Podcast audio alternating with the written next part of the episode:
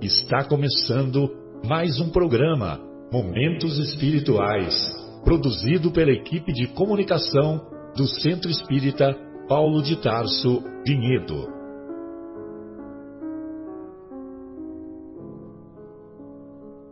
Se guardas contigo o estigma do sofrimento, indagando pela solução dos velhos problemas do ser e da dor, se percebes a nuvem que prenuncia a tormenta e o vórtice traiçoeiro das ondas em que navegas, vem conosco, estudemos a rota de nossa multimilenar romagem no tempo, para sentirmos o calor da flama de nosso próprio espírito a palpitar e morredouro na eternidade, e acendendo o lume da esperança, perseveremos juntos em exaltação de alegria que Deus, o Pai de infinita bondade, nos traçou a divina destinação para além das estrelas.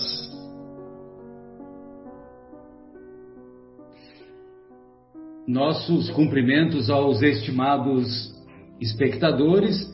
Iniciamos mais uma edição do programa Momentos Espirituais, programa do Departamento de Comunicação do Centro Espírita Paulo de Tarso, aqui do município de Vinhedo, estado de São Paulo, e já me encontro conectado com os meus amigos, com a nossa querida Vera, o nosso querido Mauro, o nosso querido Akira e o não menos querido Marcos. Hoje abordaremos na primeira parte do nosso programa o capítulo 12 de O Evangelho segundo o Espiritismo, Amai os vossos inimigos. Se alguém vos bater na face direita, ofereça também à esquerda. E na segunda parte, daremos continuidade ao estudo da obra há dois mil anos. Estamos no, no terceiro capítulo, Sombras e Núpcias, não é isso? Da, da segunda parte da segunda parte do livro. Muito bem. Então, para nós nos harmonizarmos com, a, com os benfeitores espirituais, vamos acompanhar o nosso querido Marcos nessa prece inicial. Por favor, Marcos. Pois bem, amigos, vamos agradecer nosso querido Mestre Jesus, a espiritualidade que nos acompanha e nos auxilia sempre,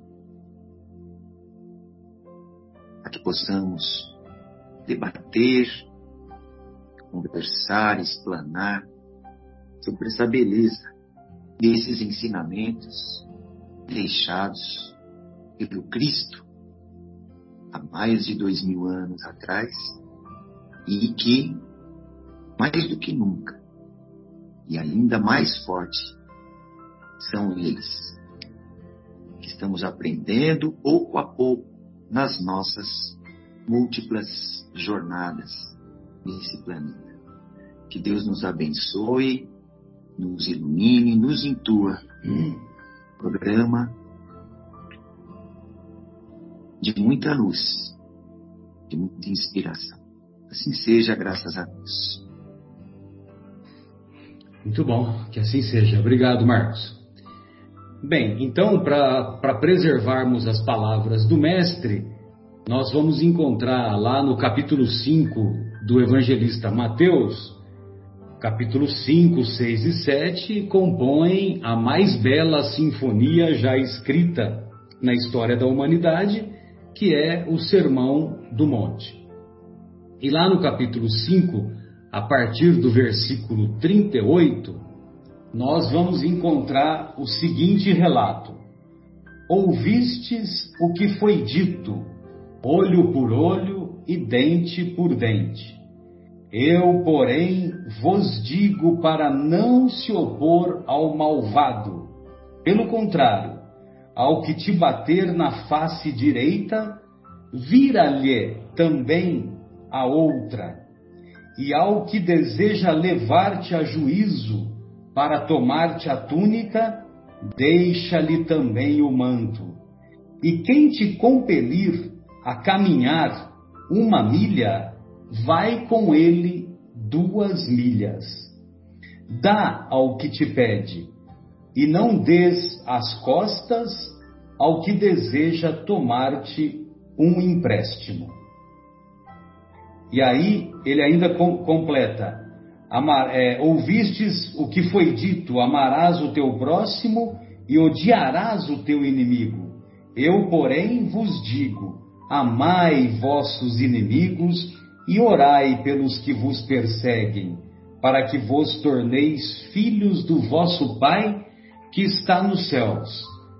Já que seu sol desponta sobre maus e bons, e cai chuva sobre justos e injustos. Pois se amais os que vos amam, que recompensa tendes? Os publicanos não fazem o mesmo? E se saudais somente os vossos irmãos, que fazeis de extraordinário? Assim também não fazem os gentios o mesmo? Portanto, sede vós perfeitos, como é perfeito vosso Pai Celestial. Muito bem. Então, ouvistes o que foi dito, ou seja, é, amarás os, o teu próximo e odiarás os teus inimigos. Na verdade, isso foi uma interpretação equivocada de alguns rabinos desde quando a Torá passou a ser divulgada. Mas, na verdade, não está escrito que é para odiar os inimigos. O que nós encontramos lá na, na Torá, Deuteronômio capítulo 6, versículo 4. Amar a Deus sobre todas as coisas, de todo o teu coração, de toda a tua alma, de todo o teu espírito. E Levítico capítulo 19, versículo 18: Amar o próximo como a ti mesmo, ou amai o teu irmão como a ti mesmo.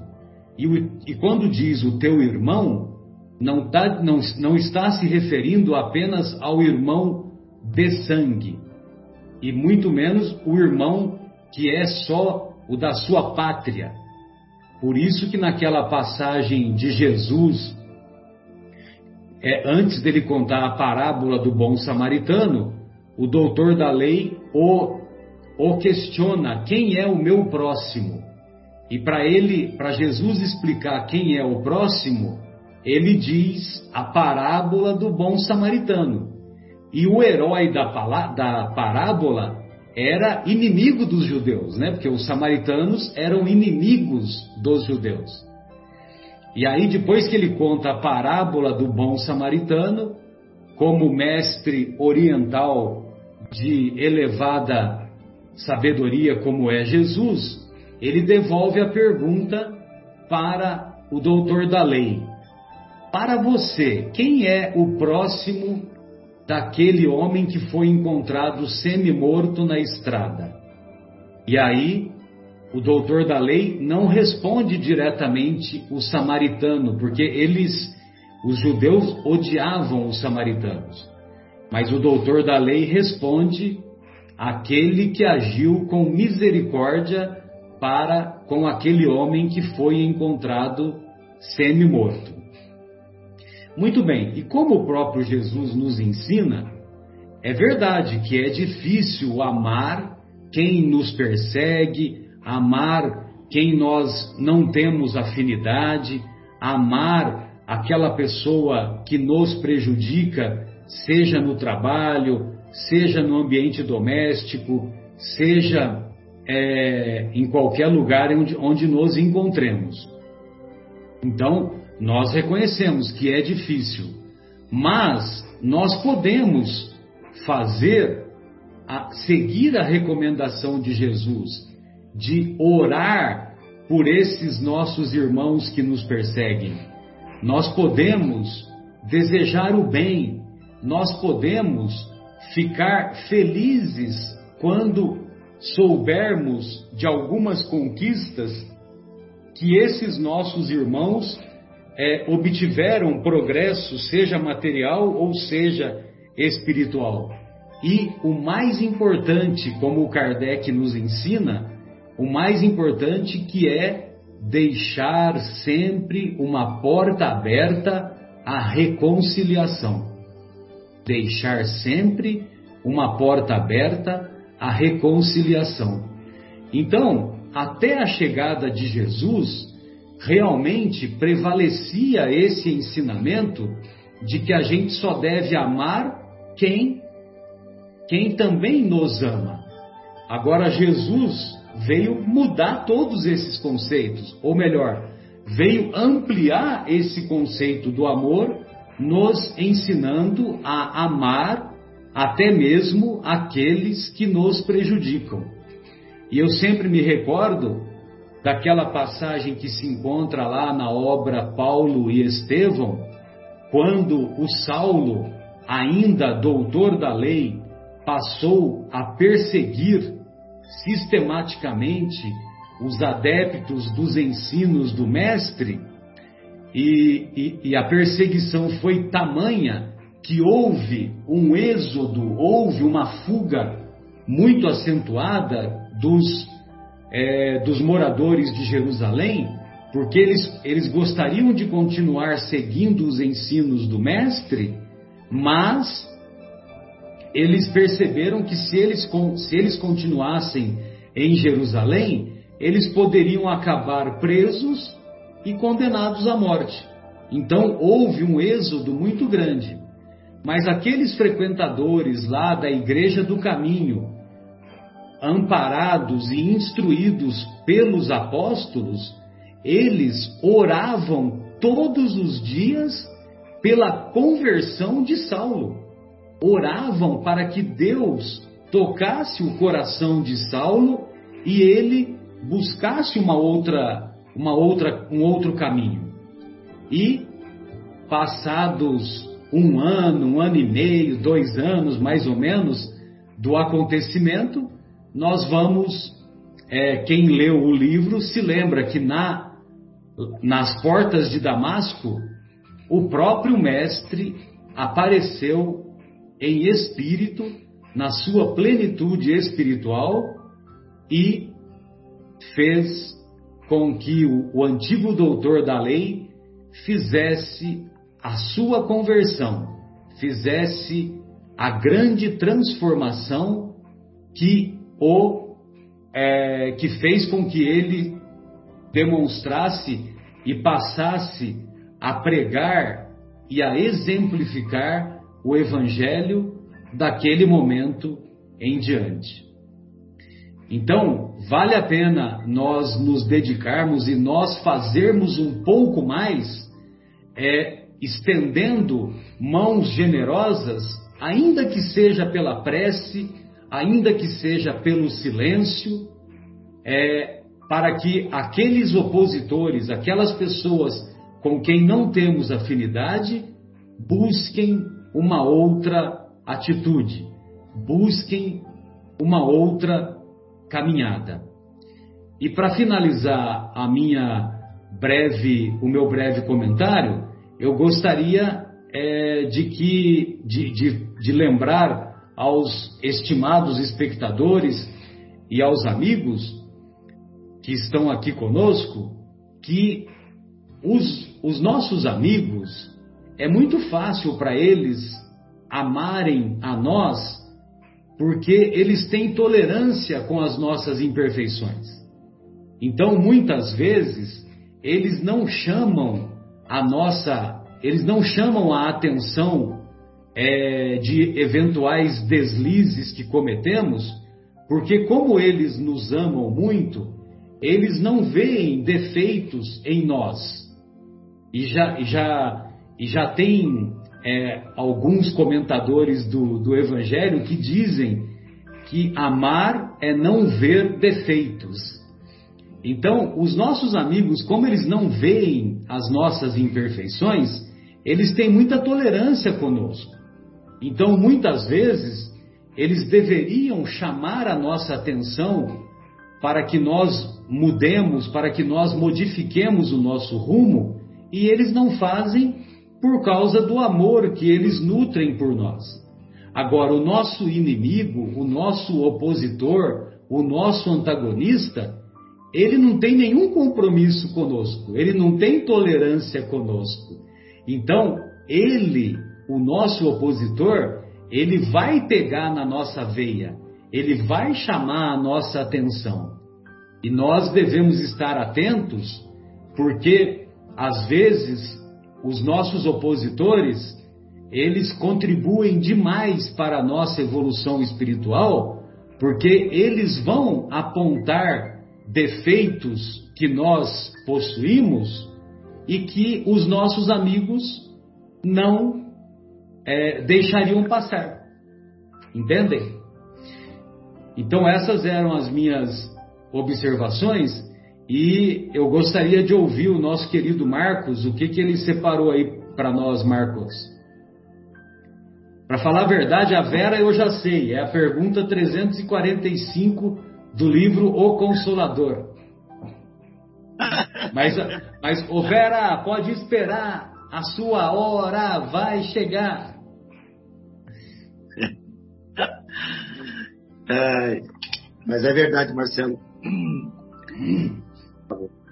Mas a respeito desse capítulo, né, amai os vossos inimigos, e principalmente no, no item 7 e 8, né, que eu foquei aqui as minhas considerações, é, aquele povo era um povo ainda, é, assim, digamos, ainda atrasado na, nas questões é, morais, a evolução da própria, né, da, da, própria humanidade, mas eles eram, eram um povo que, claro, já faz é, há 1.200 anos que Moisés tinha conduzido aquele povo a, a saída do Egito, mas eles ainda seguiam, ou naquela época ainda, eu acho que até hoje seguiam é, a ferro e fogo o que escrevia Moisés.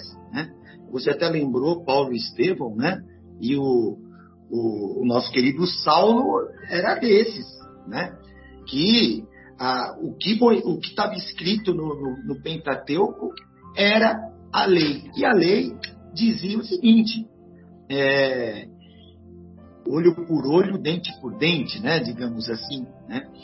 Que eles levavam muito em consideração as questões de honra. Então, se acontecesse alguma coisa, se alguém lhe fizesse alguma coisa, você iria pagar com a mesma moeda, por questões de honra. E, é um, e, e, era um povo que levava a honra acima de tudo até, naquela época. Né? E, e, o que é a honra, se não a demonstração do quê? Né? Do orgulho, né? Desse, dessa doença terrível que nos assola. Honra é orgulho. Né? Então você pagava injúria com injúria, golpe com golpe, ofensa com ofensa, agressão com agressão, né? enfim, era isso. Porque era uma justiça deles, era uma justiça muito limitada. A justiça que levava em conta o agora, o hoje, né? não, não pensava nas vidas futuras, não pensava no futuro. É hoje, nós temos que decidir isso hoje, a justiça tem que ser feita agora. Né? Mas aí vem Jesus e muda essa, esse foco. Né? Jesus fala do reino de Deus, fala da vida, das vidas e da vida posterior a essa. E para que fizesse sentido, né? é, a, vida, a vida posterior tinha que ser vista com muito mais é, atenção, com muito mais importância, porque essa é passageira. Né? Então, Jesus, quando fala amai os vossos inimigos, ele, ele, ele fala assim: é, não resistais ao que vos, ao, aos que vos fizer mal, né? É, ou seja, não reaja, né? não reaja. Né? E porque isso, isso é um, um oposto do orgulho mesmo. Você deixa, enfraquece o orgulho dentro de você. Né? E, e aqui no Evangelho segundo o Espiritismo fala que não é covardia não reagir. Né? É, um, é, um, é um sinal de coragem até. Suportar uma ofensa e não respondê-la. É, é uma coisa mais corajosa, porque você está brigando com algo muito mais forte que, que nós, que está dentro de nós, que é o orgulho. Né? Então nós estamos sendo corajosos em brigar com esse orgulho que está dentro de nós.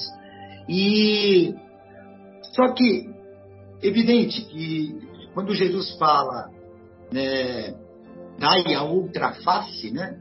Na, quando a, a, a, sua face direita, se não me engano, né? Dai, não, a esquerda dai a face direita, ele não está dizendo para que a gente se entregue à violência e não reaja. Né? Existe uma coisa que é uma lei divina, uma lei, a lei natural, que é a lei da conservação. Então, se entregar a uma agressão, por exemplo, né, é, pode até significar um sinal de, de suicídio.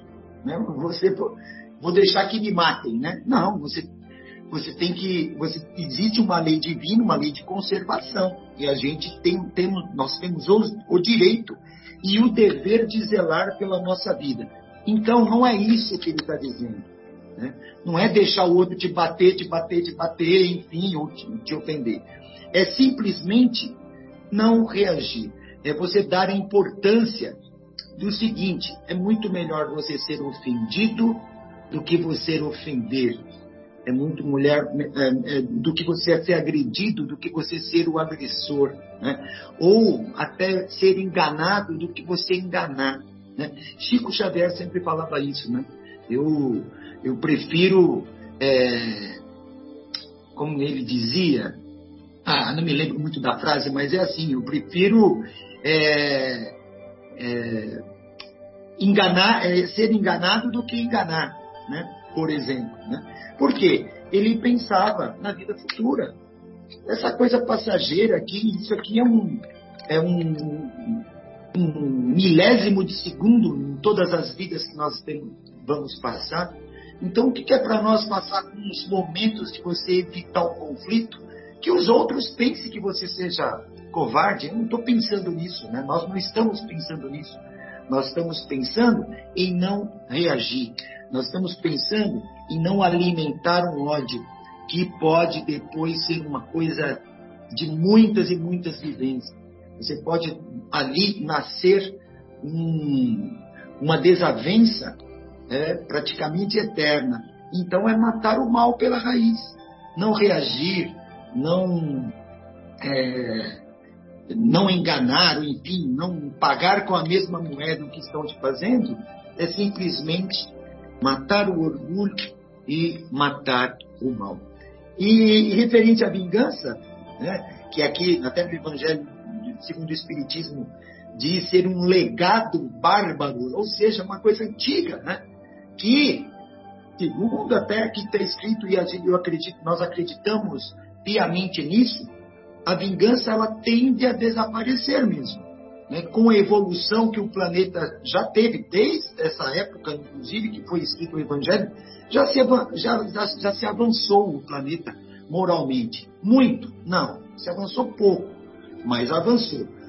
Mas, com os, os, o progresso que a humanidade tem vindo, que tem tendo tanto o progresso né, intelectual quanto o progresso moral, mesmo que devagar, né, a vingança tende a desaparecer, porque ela é um atraso de, é, é um atraso moral, é um indício de um atraso moral. E a vingança é totalmente anticristã. Né? Aquele que nos ensinou, Jesus, o Cristo, né? quando ele fala para Deus perdoar aquelas pessoas que fizeram aquilo ou que estavam fazendo aquilo com eles, porque elas não sabiam o que estava fazendo, ele estava ali perdoando, ele estava ali nem estava pensando em vingança. Ele poderia ter falado, pai, lance sobre essa terra é, tudo de, de, de ruim, né? Não, ele simplesmente matou o mal pela raiz a partir dele o mal não propaga, não, não segue em frente, morre nele. Né?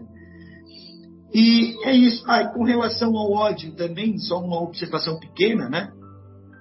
É, é, que está aqui também no Evangelho segundo o Espiritismo, diz assim: se odiarmos tanto quanto aqueles que nos odeiam, não valeríamos mais do que eles. Então estaríamos nos rebaixando com relação a eles nas questões morais.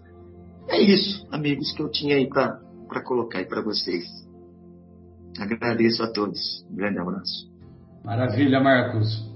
E aí, Akira, gostaria de ouvi-lo acerca dessas reflexões a respeito do amai os vossos inimigos.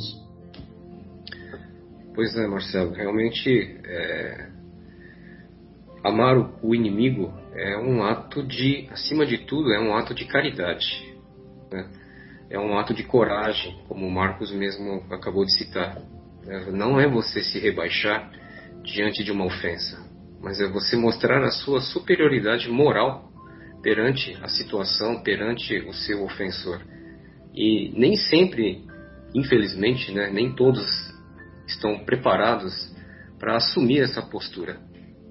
Mas eu sinto que a evolução da humanidade está caminhando para esse lado. Né?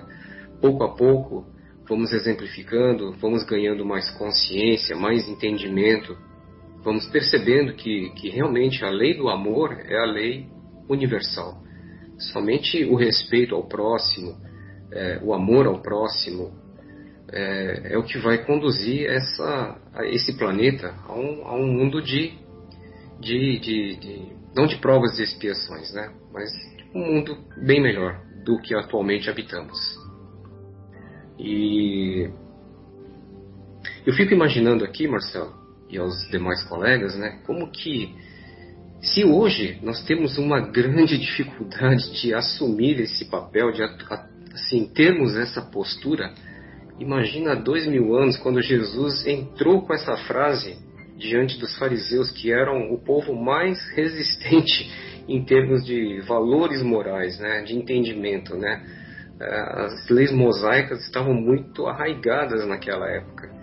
E, e convencer um, um, povo, né, uma, uma, um clã, né, uma, uma, uma seita, uma religião que tem valores tão endurecidos, eu imagino que deva ter sido uma batalha tremenda, né? Daí o motivo das perseguições aos cristãos, né? Infelizmente, aí é o que acabou gerando o êxodo, né? A fuga dos cristãos, dos cristãos para outras outras cidades, né? Justamente porque a, a lei do amor de Jesus era muito muito forte, muito intensa, e todos queriam se reunir para poder falar sobre isso e disseminar isso. E graças a Deus a esse empenho desses povos antigos é que estamos hoje aqui também reunidos e falando sobre amar os nossos inimigos. O que não é missão fácil, mas vamos perseverar. É isso. Maravilha, Kira. Sem dúvida, não é bolinho não. Mas exige dedicação, concentração em tudo, né? Como quando a gente está disposto a, a se despojar de uma imperfeição, então exige foco, exige determinação, exige concentração, né? É, paciência, autocontrole né, diante das adversidades. E se não, lógico, né, é muito fácil é, nós devolvermos o mal que recebemos, que, porque aí nós vamos ser iguais, iguais àqueles que cometeram o mal conosco o mal contra nós, né? Exatamente. É desenvolver todas as virtudes que, que, que o ser humano detém, né? Trocar Exato. todos os defeitos, as vicissitudes por virtudes. Exato. E, e, eu acho que a psicologia de Jesus, né, a, psico, a psicologia do mestre, ela é tão tem uma, uma abrangência tão profunda que, que, que nós ficamos sem argumentação, porque é, se nós amarmos só quem nos ama, o que, que nós estamos fazendo de diferente, né? Exato. Exato. Por isso que eu sempre me recordo daquele pensamento da, da nossa querida Cora Coralina e que vale, vale assim para tudo, né? Que a vida só vale a pena ser vivida quando tocamos o coração daqueles que cruzam o nosso caminho. E também podemos tocar o coração daqueles que muitas vezes não temos tanta afinidade, né? Uhum. É verdade. Legal. Muito bom. É, ô, ô Vera, pode esperar, a sua hora já chegou. Gostaria de ouvi-la, querida. Eu não sei se você pegou a 345, mas eu tenho aqui, viu? Do livro O Consolador. Peguei sim, você deixou ela para mim, na verdade. Como vão, amigos, queridos ouvintes? Esse tema é muito, realmente muito complicado. Mas só para dar uma emendada no, no que você falou, Marcelo, quando você relembrou de, de Paulo, né? A passagem, eu vou relembrar também um trechinho do livro que vocês, eu quero que vocês, colegas, me ajudem a, a relembrar o trecho em que Estevão já estava ali uh, quase, né, para ser morto, né? Uh, e ele olha para a irmã dele e diz que fala para ela que Saulo é um grande homem. Eu não vou lembrar as palavras corretas agora, que ele é um grande homem, porque ele amou muito, ele foi muito fiel a Moisés. Imagine quando ele conhecer Jesus, né? E foi o que aconteceu às portas de Damasco, né? Por isso que eu falo, uh, o amor, nada resiste ao amor. E foi ali, ele sentiu aquilo de imediato, tanto que ele não, não perguntou, não questionou nada, simplesmente falou: o que queres que eu faça? Né? Para ver como o amor toca, nada, nada, nada, nada resiste ao amor, né? E... Vera, nessa passagem aí, que é uma passagem muito tocante, né? Por isso que, que a gente vê tantas pessoas usarem o nome Estevão, né? É, o nome Estevão e derivados, né? Stephanie, Stefano, né? É tudo em homenagem a Estevão, né? E, e essa passagem ela me toca muito, porque o, o Emmanuel ele coloca assim: que naquele momento Estevão roubou o coração de Saulo. Entendeu? Ele usa o termo roubou o coração. E, e aí ele fala isso que você falou, né? Saulo é bom e generoso. Defendeu Moisés até o fim. Quando conhecer o Cristo, defenderá com o mesmo, com a mesma intensidade, com a mesma vontade, né? Com a mesma determinação. E assim foi, né? Exato. Nós estamos construindo esse pensamento aqui com Kardec, né? Amadurecendo nossos sentimentos, e nós falamos uh, sobre perdão, né? Na aula, no, na aula não, no programa passado. Agora, se Vejam bem, vem preparando, vem preparando a gente para quê? Para esse tema que é mais os vossos inimigos, né? Porque a gente falou, tem que sempre perdoar, perdoar sempre. Melhor seria se nós não tivéssemos que perdoar. Se a gente não se sentisse perdido, se não se sentisse prejudicado. E é aí que linka com os inimigos, né? a, a questão do ódio. Então, Uh, eu vou pegar uns trechos do Evangelho que marcou muito para depois a gente continuar uh, com o raciocínio, né? Eu vi aqui que uh, que tem um trecho que fala assim, ó, amar os inimigos, segundo este ensinamento de Jesus, é não ter contra eles nem ódio, nem rancor, nem desejo de vingança. A gente vai já, vou linkar com um raciocínio meu já já isso aqui. depois mais para frente fala assim uh, vamos lá, se ao invés de se lamentar, agradecer a Deus por pô-lo à prova, deve agradecer a mão que lhe fornece a ocasião de mostrar a sua paciência e a sua resignação. Olha aí um, um sinalzinho do que eu sempre falo, do termômetro. Mas além fala assim: com os maus procedimentos, o homem irrita seu inimigo, que então se constituiu em instrumento da justiça de Deus para punir aquele que não perdoou. É que a gente já vai emendar todo esse pensamento aqui. Mais à frente, do, naquele no trecho realmente que fala que é, é o tema de hoje, se alguém vos bater na face direita, apresentar-lhe também a outra, diz assim, ó, no finalzinho, elevai vossos olhares, quanto mais vos elevardes pelo pensamento acima da vida material, menos vos magoarão as coisas na terra chamando a nossa atenção, como já foi dito, das coisas aqui passageiras, né? da, da, da vida material aqui. Depois, tem um, nas instruções dos espíritos, tem um título que chama A Vingança, e o último parágrafo diz assim: esse é para nós, nós todos aqui espíritas. Parem, portanto, com esses costumes selvagens. Parem com esses costumes de outros tempos. todo espírita que hoje pretender ainda ter o direito de se vingar será indigno de figurar por mais tempo entre aqueles que tomaram por lema, fora da caridade não há salvação. Recuso-me a aceitar a simples ideia que um membro da grande família espírita possa ceder ao impulso da vingança ao invés de perdoar. Isso é dito por Jules Olivier Paris em 1862. Por que, que ele chama a atenção de nós espíritas em questão a, a esse tema? Porque nós estamos aqui estudando, debruçados em cima dos ensinamentos de Jesus. Se nós não conseguirmos mudar esse sentimento em nós, por que nós nos intitularmos espíritas, então? Depois tem o ódio, e fala um trechinho fala assim: Mas ainda que a lei do amor nos mande amar indistinta, indistintamente a todos os nossos irmãos, ela não nos livra o coração do convívio e da ação dos maus. Quer dizer, mesmo que eu tenha que amar, não quer dizer que eu não vou sofrer a, a intervenção dessas pessoas que às vezes não nos querem bem. Então, eu falei esses trechos para a gente construir um raciocínio assim, olha, queridos amigos. Uh, relembrando também o famoso BIP, que o Marcelo sempre fala, que é benevolência para com todos, indulgência com as imperfeições alheias e perdão das ofensas, que é mais uma receitinha para a gente amar o nosso inimigo aqui. Mas veja bem, porque até o Marcos falou, né, nessa parte do orgulho e tudo, por que, que o inimigo, né, uh, nos, nos abala tanto?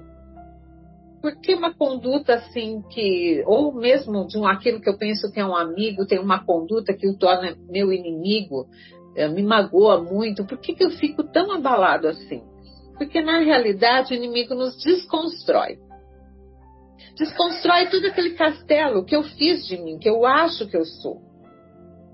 Então eu, eu tento construir o meu caráter, tenho, tenho que uh, construir uma maneira das pessoas me enxergarem. Mas se esse castelo, que sou eu, está construído uma base não muito sólida, o inimigo nos desconstrói. Se está na areia, né, como já fala o próprio Evangelho também nos traz essa passagem, nos desconstrói. Agora, se aquele castelo é construído em base sólida numa rocha, se eu tenho realmente o caráter, a construção é minha é perfeita e tem assim um, um fundamento em tudo, né? Não é algo uh, que, eu, que é só de aparência, nada vai me abalar. Não vai me abalar isso.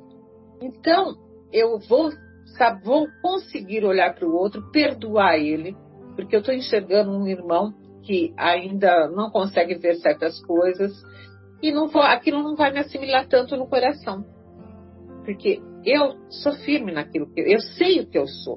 Eu não preciso que o outro ache que eu sou daquela maneira. Porque eu tenho certeza do que eu sou. Eu acho que a primeira meta para a gente uh, assimilar esses ensinamentos de Jesus e torná-los mais fáceis para o nosso dia a dia é nos construirmos plenamente, uh, com, através da reforma íntima. Não somos perfeitos ainda, ainda temos muito orgulho, como foi falado, ainda te, odiamos, odiamos sim. A primeira coisa que nos vem, às vezes, uh, uma ofensa, uh, dá aquele calor na gente, aquilo ferve dentro da gente. E, às vezes, por mais que você não manifeste isso, você percebe aquele sentimento dentro de você. Então, através da reforma íntima, desse aprendizado, nós vamos tentando desconstruir tudo isso de ruim e construir coisas boas sabendo, tendo a certeza, principalmente como o Espírito nos chama a atenção, nós espíritas, estamos aí, uh, conhecemos a reencarnação, sabemos das muitas vidas que, que estão por vir, que já tivemos. Vou falar um pouquinho sobre isso também. Trouxe de novo também o livro Leis, Leis de Amor aqui, Marcelo, para a gente ver um trechinho rapidinho. Então, uh, nós temos que fazer essa transformação aos poucos e não usar dos ensinamentos do Espiritismo simplesmente um, um tablado para nós nos aparecermos perante os outros, não. Eu vou me, pare, vou me parecer perante os outros, entre aspas, através da minha conduta, da minha real conduta. Né? Então, quando o Marcelo fala do Consolador na 345, é porque realmente é o tema de hoje. A pergunta é: o preceito evangélico, se alguém te bater numa face, apresenta-lhe a outra. deve ser observado pelo cristão mesmo quando seja vítima de agressão corporal não provocada? Né? Então aqui vai ao extremo. Né? E a resposta de Emmanuel é a seguinte: o homem terrestre, com as suas tareas seculares, tem inventado numerosos recursos humanos para justificar a chamada legítima defesa. Nós somos assim, ah, foi em legítima defesa. Mas a realidade é que toda a defesa da criatura está em Deus. Somos de parecer que, agindo o homem com a chave da fraternidade cristã, pode-se extinguir o fermento da agressão, com a luz do bem e da serenidade moral. Quer dizer, através no da nossa conduta, dificilmente vai chegar a esse extremo. Acreditando, contudo, no fracasso de todas as tentativas pacíficas, o cristão sincero na sua feição individual nunca deverá cair a nível do agressor, sabendo estabelecer em todas as circunstâncias a diferença entre os seus valores morais e os instintos animalizados da violência física. Aqui nós estamos falando do extremo da agressão física, mas quando a gente interpreta as frases de Jesus, dá-lhe a outra face, ele está nos pedindo, olha de outra maneira, age de outra forma. Né? Não é simplesmente nessa. Normalmente hoje dificilmente a gente chega às agressões de fato, fisicamente, mas moralmente muito mais moralmente muito mais. Por isso que nós temos tanto problema no mundo, desde das crianças, uh, eu falo assim que no meu tempo a gente não tinha bullying, porque a gente acertava tudo lá fora na saída, né? ia para as vias de fato, mas depois estava tudo certo. Ninguém assim, ia assim. Ah, é aquela coisa de criança, mas você não via ninguém carregando um, um revólver, uma faca, nada disso. Era uma coisa assim que a gente se acertava Hum, apesar da violência, nós tivemos uma infância mais violenta nesse, nesse sentido, assim, porque até os desenhos animados eram violentos, mas não chegava a violência, a, a, não atingia tanto a moral, o interior, por isso que talvez a, a, a questão do bullying, de tanta. Que parte depois, isso vai trazer depois a violência física também. Mas talvez as crianças tivessem, ah, talvez pela dureza da, da vida naquela época uma estrutura mais forte moralmente. Não, não vamos entrar nesse mérito agora, porque delonga acho que um programa inteiro a gente falar sobre isso. Mas, assim, a, o que a gente percebe é que as pessoas estão com essa estrutura fragilizada. Elas não conseguem trazer, ter uma identidade própria. Acredito que isso seja talvez a fonte de muitos problemas que a gente encontra hoje na sociedade. Mas, Marcelo, eu achei também maravilhosa a questão 347, que fala assim: a Terra é escola de fraternidade ou penitenciária de regeneração? Então, ela é escola de fraternidade ou uma penitenciária de regeneração? Vamos ver o que Emmanuel nos coloca aqui. A Terra deve ser considerada escola de fraternidade para o aperfeiçoamento e regeneração dos espíritos encarnados. As almas que aí se encontram em tarefas purificadoras muitas vezes colimam o resgate de dívidas assaz penosas. Daí o motivo de a maioria encontrar sabor amargo nos trabalhos do mundo, que se lhes afigura rude penitenciária, cheia de gemidos e de aflições. Percebem a diferença do olhar para isso? A verdade incontestável é que os aspectos divinos da natureza serão sempre magníficos e luminosos. Porém, cada espírito os verá pelo prisma do seu coração. Olha que interessante. Cada espírito então vai enxergar ou como escola ou como penitenciária, conforme o seu coração, conforme o seu íntimo. Mas na dor, como na alegria, no trabalho feliz, como na experiência escabrosa, todas as criaturas deverão considerar a reencarnação um processo de sublime aprendizado fraternal, concedido por Deus aos seus filhos no caminho do progresso e da redenção. Sabedores de tudo isso, mais uma vez, é uh, a necessidade que nós temos de compreender esse ensinamento de Jesus de amar o nosso inimigo. Agora vamos mais além. Gente, a gente sabe que a gente Vivemos muitas vidas, como nós somos espíritas aqui, tivemos muitos desafetos. E isso nos traz esses inimigos, e somos inimigos para muitos outros também. E aí, no caso, nós vamos mais para o lado espiritual da coisa. E para isso eu trago o livro Leis de Amor de Franciscano Xavier, também por Emmanuel. Né? Que nós vamos falar um pouquinho sobre obsessão. É bom a gente trazer aqui esse tema para a gente ver como é importante a gente uh, se reconciliar com o nosso inimigo agora enquanto estamos aqui. E não vamos achando que tudo vai se resolver com a morte, ninguém vira santo quando morre, não. É só lá no velório para a gente ter o que falar, porque ninguém vai virar santo, não. Então, tem uma pergunta que uh, é feita assim: ó, existe relação entre obsessão e correntes mentais? Olha que interessante isso aqui. Quem se refere à obsessão há de reportar-se necessariamente às correntes mentais. O pensamento é a base de tudo. Vejam bem, é pensamento. O pensamento ele vai sobreviver a tudo. Aí a segunda pergunta é assim, ó, todos temos desafetos do pretérito? Inegável que todos carregamos ainda do pretérito ao presente enorme carga de desafetos, né? E para nós que estamos dentro da doutrina espírita e fazemos um trabalho espiritual, uh, a gente percebe isso quando nós conversamos com os espíritos que ali se apresentam, como o ódio ainda percorre vidas. O ódio se mantém pela, podemos dizer assim como temos a eternidade, ele pode se manter pela eternidade. E quando a gente está lá a conversar que a pessoa, aquele espírito, uh, não quer que a outra pessoa, que aquele desafeto dele, ou que ele considera inimigo, uh, não seja feliz, não quer permitir que ele continue a vida dele aqui nessa outra experiência que ele está, e a gente começa a a questioná-lo, a perguntá-lo. E tem os espíritos que são mais fáceis a gente, através do amor, como eu falei para vocês, né? O amor move tudo, ninguém resiste ao amor. Você começa a buscar nele lembranças da família, lembranças de alguma coisa, aí ele começa a se tocar. Agora, tem muitos que são mais espertos eles nem permitem que a gente continue. Não, eles falam, sim, falam simplesmente, não me venha falar disso, que isso, é, eu não vou entrar nessa de novo, porque sabe que se deixar, se ele deixar se infiltrar pela essa onda do amor, a gente vai conseguir afetar ele. Né? Só ninguém resiste ao amor, por mais duro que seja. Chega numa hora que cai. Então, a outra questão é: qual a nossa posição depois de desencarnados quando não somos integralmente bons, nem integralmente maus? Quando desencarnamos, em condições relativamente felizes, guardadas as justas exceções, somos equiparados a devedores em refazimento, habilitando-nos pelo trabalho e pelo estudo ao prosseguimento do resgate dos compromissos da, de retaguarda. Somos nós.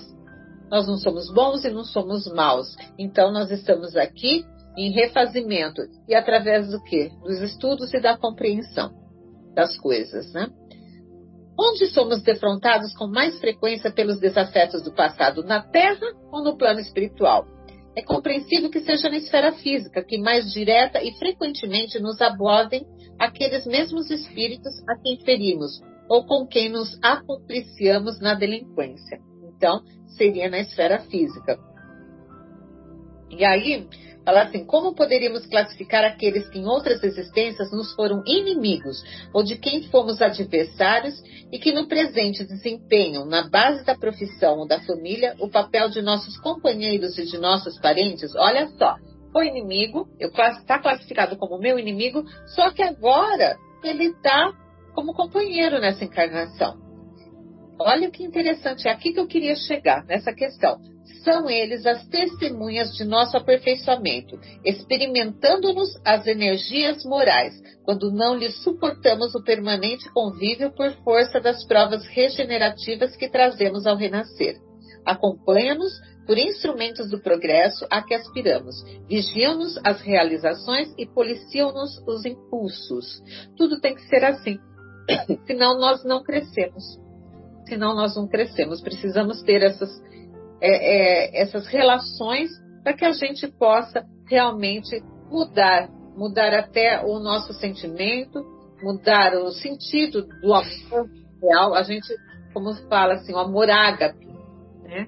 que é o amor pleno, é o amor de Deus. Não é um amor que a gente aqui a gente classifica amor materno, amor disso, amor daquilo, não. É o amor pleno, né?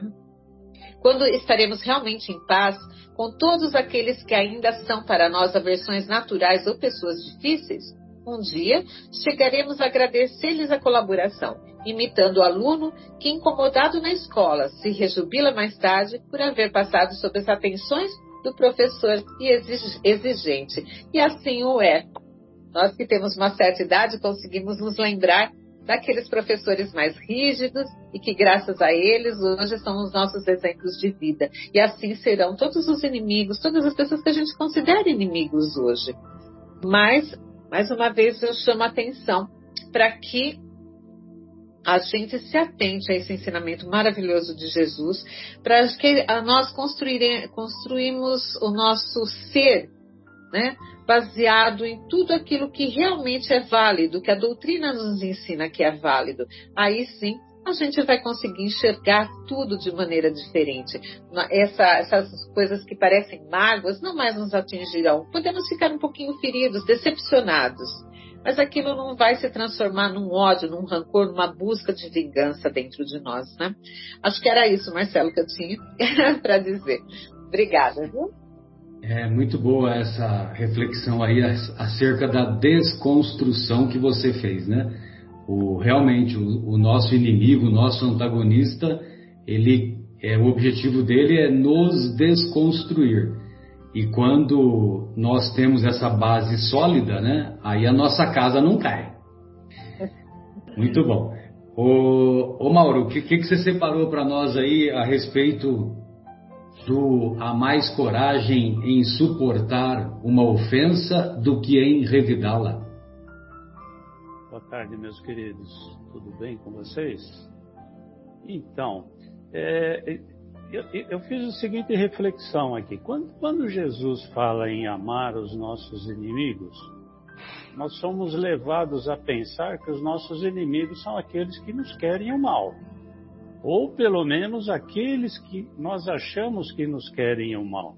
Que nem sempre aqueles que a gente acha que nos querem o mal, nos querem o mal verdadeiramente, né? Pode ser uma interpretação errônea nossa. Então, a gente voltando, quando a gente está falando do mal, você veja que Kardec, lá no início do capítulo, ele coloca que é, devemos pagar o mal com o bem. Então, eu queria fazer uma, uma reflexão aí sobre o que é o mal, né? A, a doutrina espírita ensina para gente que a gente foi criado simples e ignorante, nem bom nem mal. Porém, como a gente tem o livre-arbítrio, a gente acaba escolhendo caminhos errados, que é o caminho do bem ou o caminho do mal, né? Ou seja, é, nós temos o arbítrio de escolher entre o caminho do bem e o caminho do mal, de acordo com a nossa encarnação, nós sermos mais evoluídos ou menos evoluídos, né? Aí eu peguei a, a questão 630 lá do, do livro dos Espíritos, ele, que ele, Kardec pergunta assim, como a gente pode distinguir o bem do mal? Aí os Espíritos elevados responde assim: que o bem é tudo que é conforme à lei de Deus e o mal tudo que é contrário a essa lei. Então, quem procede de acordo com a lei de Deus faz o bem. Quem procede contrariamente às leis de Deus está é, é, vinculado ao mal.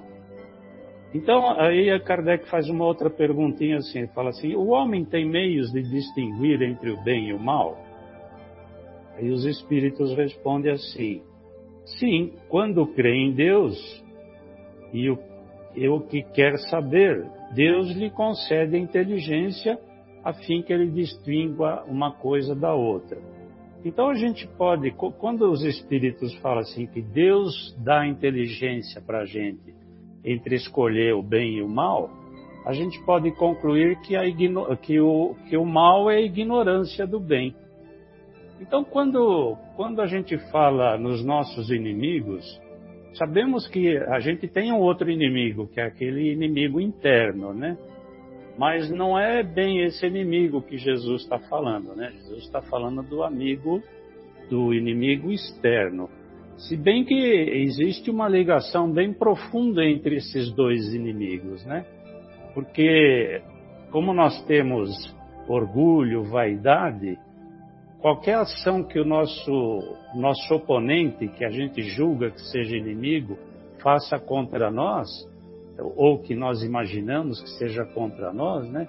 Por orgulho, por vaidade, ou é, por egoísmo, nós podemos achar que aquela ação é uma ação que nos, que nos afronta, que, nos, que alguém nos quer fazer o mal simplesmente pelo nosso orgulho e não necessariamente aquela pessoa que está no mesmo caminho da gente, né, possa estar tá fazendo alguma coisa que seja contrário, é, que, que seja, é, como é que eu diria assim, seja alguma coisa que ele queira o nosso mal.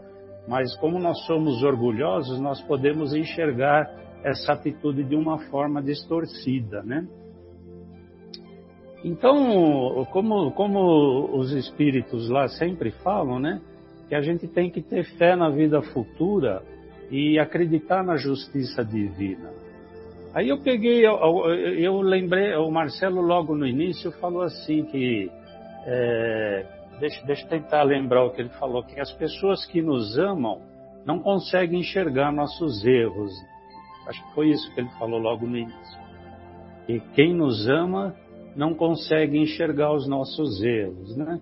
Então tem uma, tem uma frase de um filósofo grego que viveu mais ou menos 400 anos de Cristo. Ele, ele faz, ele faz uma frase, o nome dele é Diógenes de Sinope, conhecido também como Diógenes o Cínico. Então ele, ele tem uma frase sobre isso que é bem interessante. Ele diz assim: devemos ter amigos que nos ensinam o bem e perversos e cruéis inimigos que nos impeçam de praticar o mal.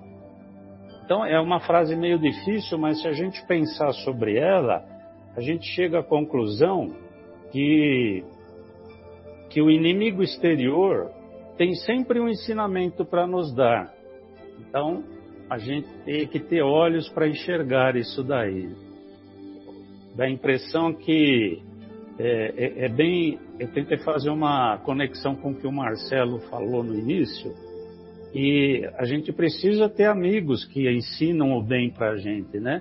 Mas os inimigos, eles nos mostram determinadas coisas que vão fazer refletir como nós devemos proceder.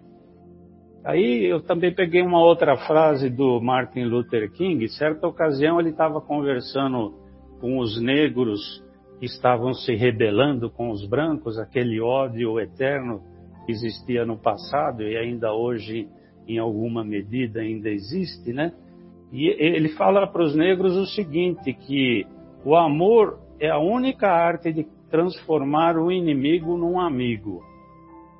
E aí ele diz, assim, diz também o seguinte, que muitas pessoas, muito, inclusive alguns filósofos, aí ele cita um filósofo que acho que é austríaco, Nietzsche, ele diz que a, a fé cristã é para os fracos e covardes, porque ele, ele julgava ser impossível essa prática do ensinamento de Jesus, amar o inimigo. Então, é, é, é uma coisa de fraco, ele dizia, né?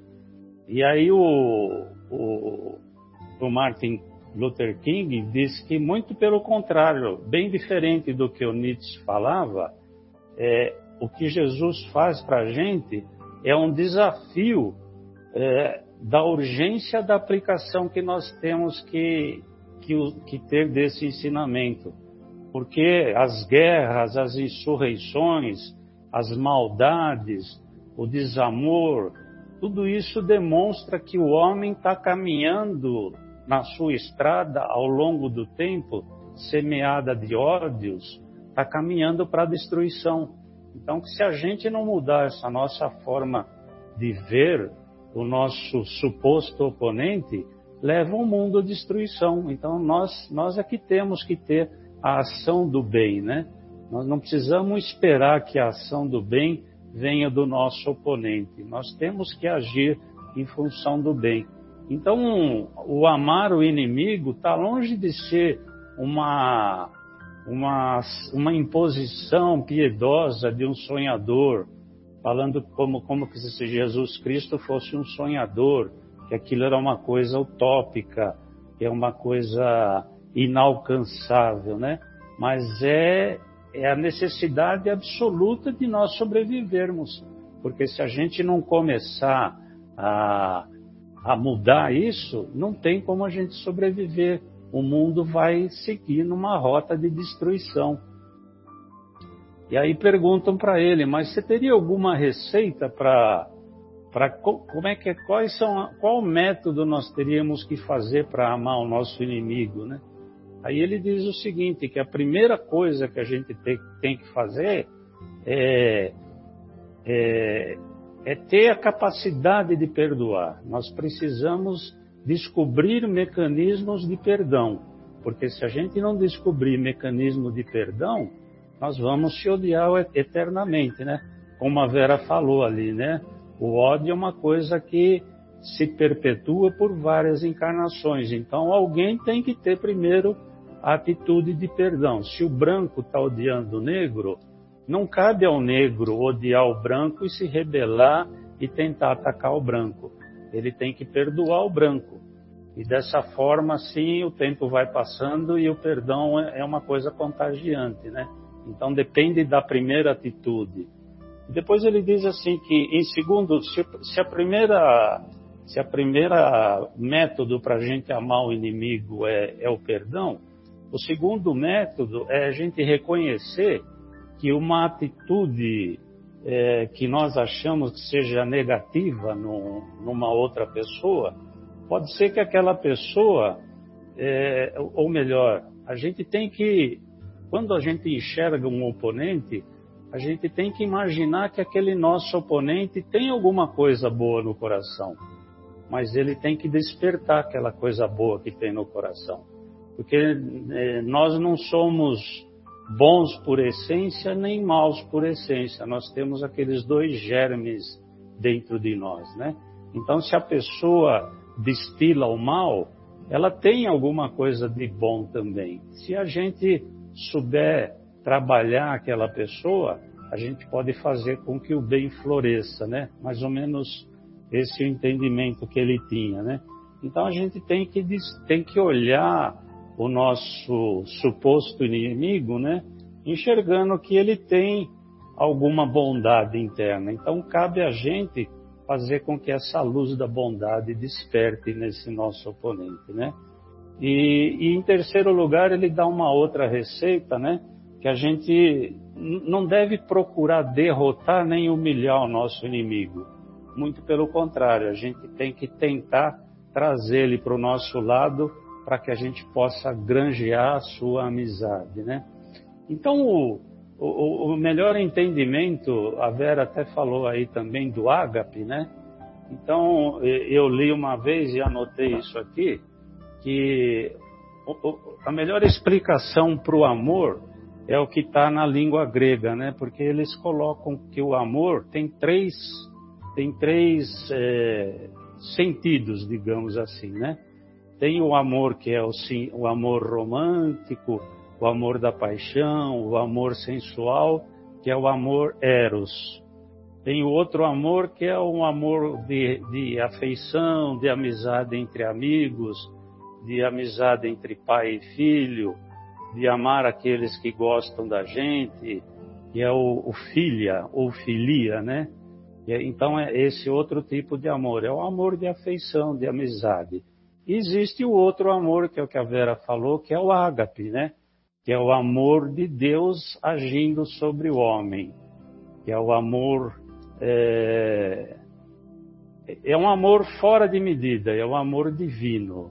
Não é gostar de alguém não é se apaixonar por. Porque quando a gente fala de amor, né, existe um entendimento muito amplo sobre amor, né? Mas o amor que Jesus quis dizer é exatamente esse, é o ágape, né? Que é o amor divino, o amor que nós devemos ter incondicionalmente por todos, né? Exato, incondicional, o amor que não espera recompensa, isso aí. Exatamente. Então, então Jesus ele faz, eu acredito, né? que ele faz uma, uma, uma advertência decisiva para a gente, uma advertência profunda, né? que a gente deve amar o nosso inimigo. Uma outra coisa que, que eu achei interessante também, Jesus não fala para que a gente deve gostar do nosso inimigo, né? Porque o gostar do nosso inimigo é uma coisa que é difícil você colocar o gostar, porque se o inimigo pratica o mal contra você, se o inimigo quer o mal contra você, o mal contra a sua família, é evidente que você não pode ter aquele sentimento de amor recíproco, de afeição, né? Porque é, Jesus não fala que nós devemos gostar do nosso inimigo, ele fala que nós devemos amar. Não amar num sentido mais amplo, né? Que é o ágape, é o amor de Deus, né? É o amor que nós devemos nutrir, independente de a gente ter aquela pessoa do nosso lado como amigo, aquele que você sente saudade, quando você reencontra, você dá um abraço, você dá um beijo. Não é isso que Jesus está tá propondo para o nosso inimigo, né? Mas que nós não queiramos o mal para o nosso inimigo, que nós não oremos pela sua destruição e que nós não agimos para a sua destruição. Muito pelo contrário, que a gente faça ações, ações de tal forma que aquela pessoa que tem aquela, aquele sentimento de maldade, como eu disse lá no início, ela também tem o germe da bondade, né? Então a gente tem que agir para que de alguma forma aquele sentimento negativo se, se transforme num sentimento positivo. Então essa é a advertência que Jesus faz para a gente, né? Nós temos que ajudar é, aquele irmão que está na, na, na caminhada conosco, né? É, outra coisa importante que eu acho também ressaltar, se bem que a Vera já falou isso também, é, mas um pouco antes disso, é, quando a gente quando a gente deixa de amar o nosso inimigo, é, a, a, gente sabe que, que quando a gente vem para esse planeta, a gente traz deformidades na nossa personalidade, né? São deformações provocadas pelas nossas outras existências, né? Então, quando a gente passa a ter uma ação no bem contra aquela pessoa que não nos quer o bem, nós estamos, de certa forma, ajudando a que ele é, elimine aquelas, aquelas imperfeições que ele está trazendo é, das suas outras encarnações, né? E no Espiritismo, né, como a Vera disse, é, o ódio acarreta vinganças sucessivas. São, e são vinganças que se perpetuam por várias reencarnações. E ela só vai, é, só vai terminar o dia que existir um perdão mútuo, né? como Jesus falou, que a Vera também colocou, né? a gente tem que se acertar com o nosso inimigo, com o nosso oponente, enquanto a gente está no caminho ainda porque senão aquilo vai se perpetuar e é vingança de um lado, vingança do outro lado. A gente vê nos trabalhos é, de, de desobsessão que grande parte da, dos sofrimentos das pessoas são em função de ódios antigos, de vinganças pelos mais, é, pelos, pelos mais diversos motivos. Então, então para encerrar, na, eu queria citar aqui, tentei fazer um resuminho do que, do que o Martin Luther King falou quando ele estava encerrando é, essa conversa com os negros que estavam muito insuflados. Então ele diz o seguinte, que Jesus tem sempre razão. Aí ele diz assim: os esqueletos das nações que não quiseram ouvir Jesus estão enchendo a história, ou seja, a história está cheia de esqueletos de pessoas que não ouviram Jesus.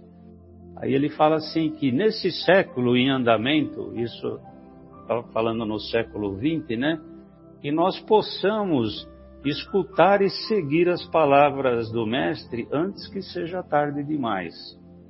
Possamos também compreender que nunca seremos filhos do nosso Pai do nosso Pai do céu, sem que amemos os nossos inimigos. e oremos por aqueles que nos perseguem. Então, ele deixa bem claro assim, eh, parafraseando o que Jesus sempre falou, né? Que a gente tem que ter uma ação no bem. E essa ação no bem, ela se coloca de várias formas, né? E principalmente sobre aquelas pessoas que estão, digamos assim, nos desvios do caminho, né? Nós temos que ajudar essas pessoas a entrar no caminho.